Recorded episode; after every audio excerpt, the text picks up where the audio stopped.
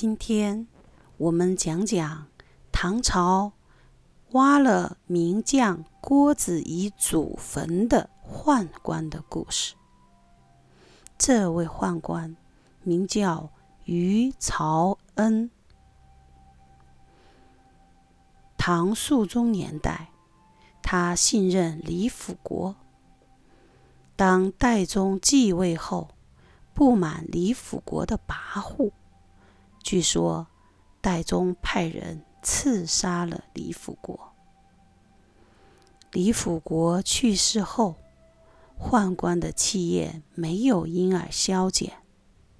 唐代宗又信任程元正、于朝恩等宦官。于是鱼儿的鱼。于朝恩在天宝年间。入宫担任小黄门。黄门是宦官别名，因为东汉黄门令都是由宦官担任的。他为人阴险狡诈，却很得君王喜爱。肃宗年间，于朝恩任。关军荣宣慰处置使，这个官名的意思是：表面上宣慰军队，其实代皇帝监视军队。使是临时派遣的职务。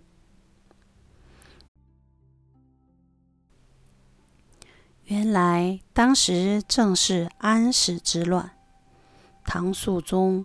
以郭子仪、李光弼作为元勋，但谁当谁的元帅都不好，干脆要于朝恩负起这个责任。堂堂大将军，竟要受宦官的统治，岂不太可笑？但这也是有道理的，因为中国古代皇帝。虽然身份尊贵，但生活天地却很狭小。除了上朝之外，很少有与外界接触的机会。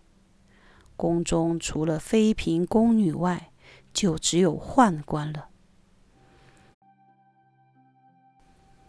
久而久之，自然产生一种感情。何况。唐朝从玄武名门之变后，时有皇位争夺，做君王的对自己的儿子不敢信任，对手上握有军队的臣子不敢信任，而天下从来没有宦官当皇帝的，所以皇帝反而信任宦官，因此。代宗派于朝恩去监军，并不奇怪。安史之乱平乱后，郭子仪有定天下之大功勋。于朝恩心中颇不是滋味，在肃宗面前不断诋毁郭子仪。唐肃宗没有采纳于朝恩的意见。可是，最后还是解除了郭子仪的兵权。到了代宗时代，即广德元年（七六三年），代宗为避乱吐蕃，逃到陕西。于朝恩正在陕西带神策军。以后，于朝恩以神策军入宫中。成为天子的禁军，因为代宗信任于朝恩，在永泰年间，一口气封了他许多官职，如国子监，相当于今天国立大学校长；兼鸿胪、礼宾、内飞龙、贤旧使，封郑国公。于朝恩为着表示自己才兼文武，会带兵，还能谈学术，平时总爱找一些年轻人聚于门下，讲五经大义，做文章，俨然一副饱学之士的模样。大历二年（七六七年），于朝恩把皇帝赐给他的别墅改建为张敬寺，以供奉给张敬太后冥福之用。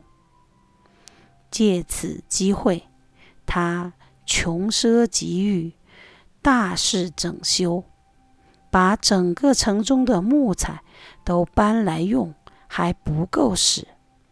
竟然把曲江朱馆及近清宫给拆了，作为县城的栋梁。此举耗资金钱达数亿以上。魏州进士高鄂上书皇帝：先太后的圣德，不必以一个寺庙来增加她的光辉。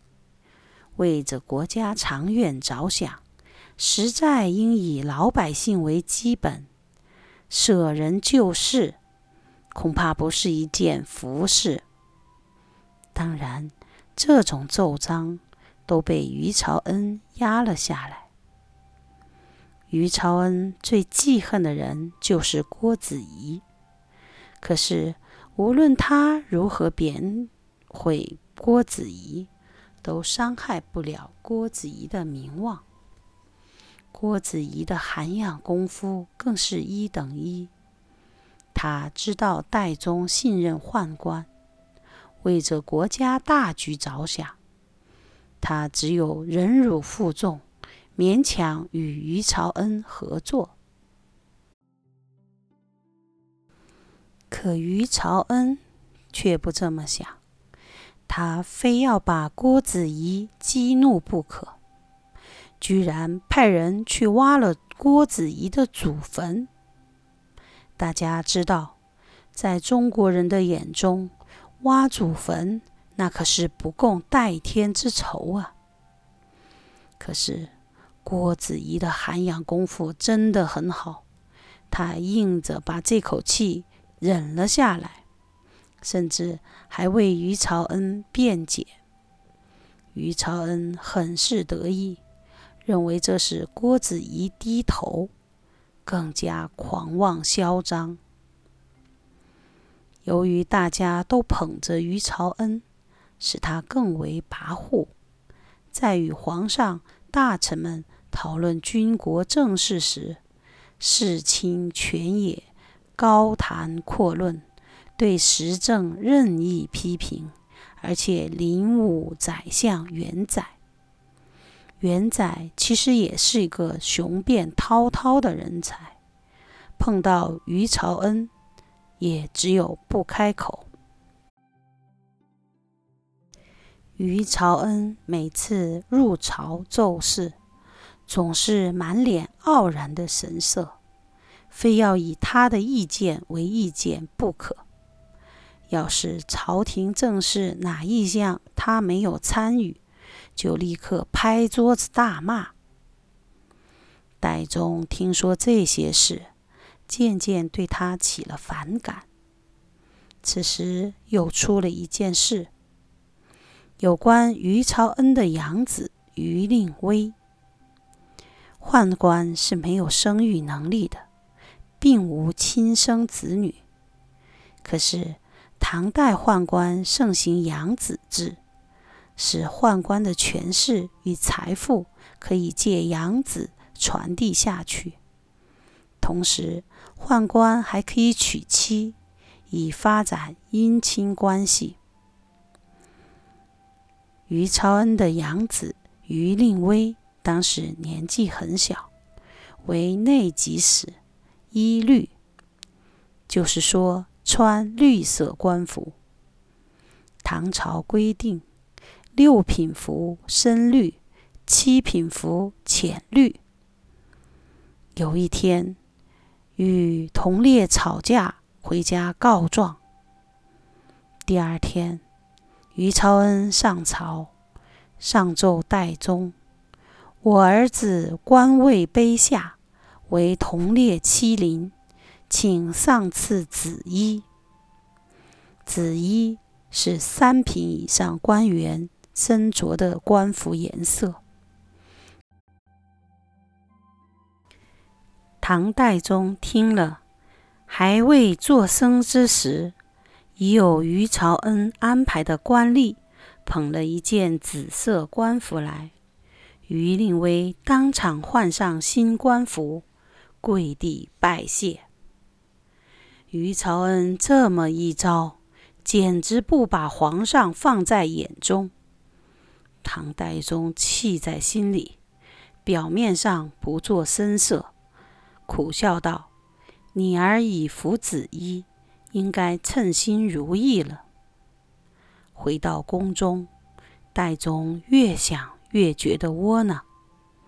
宰相元载趁机上奏，告于朝恩不轨，天下共愤。两人定下了除去于朝恩的计策。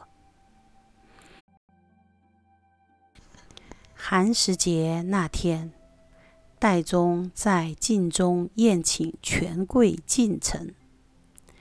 宴会结束后，代宗。把于朝恩单独留了下来，责备他怀有意图。于朝恩则大声辩白，态度非常傲慢。代宗非常愤怒，命左右擒而易之，结束了他的一生。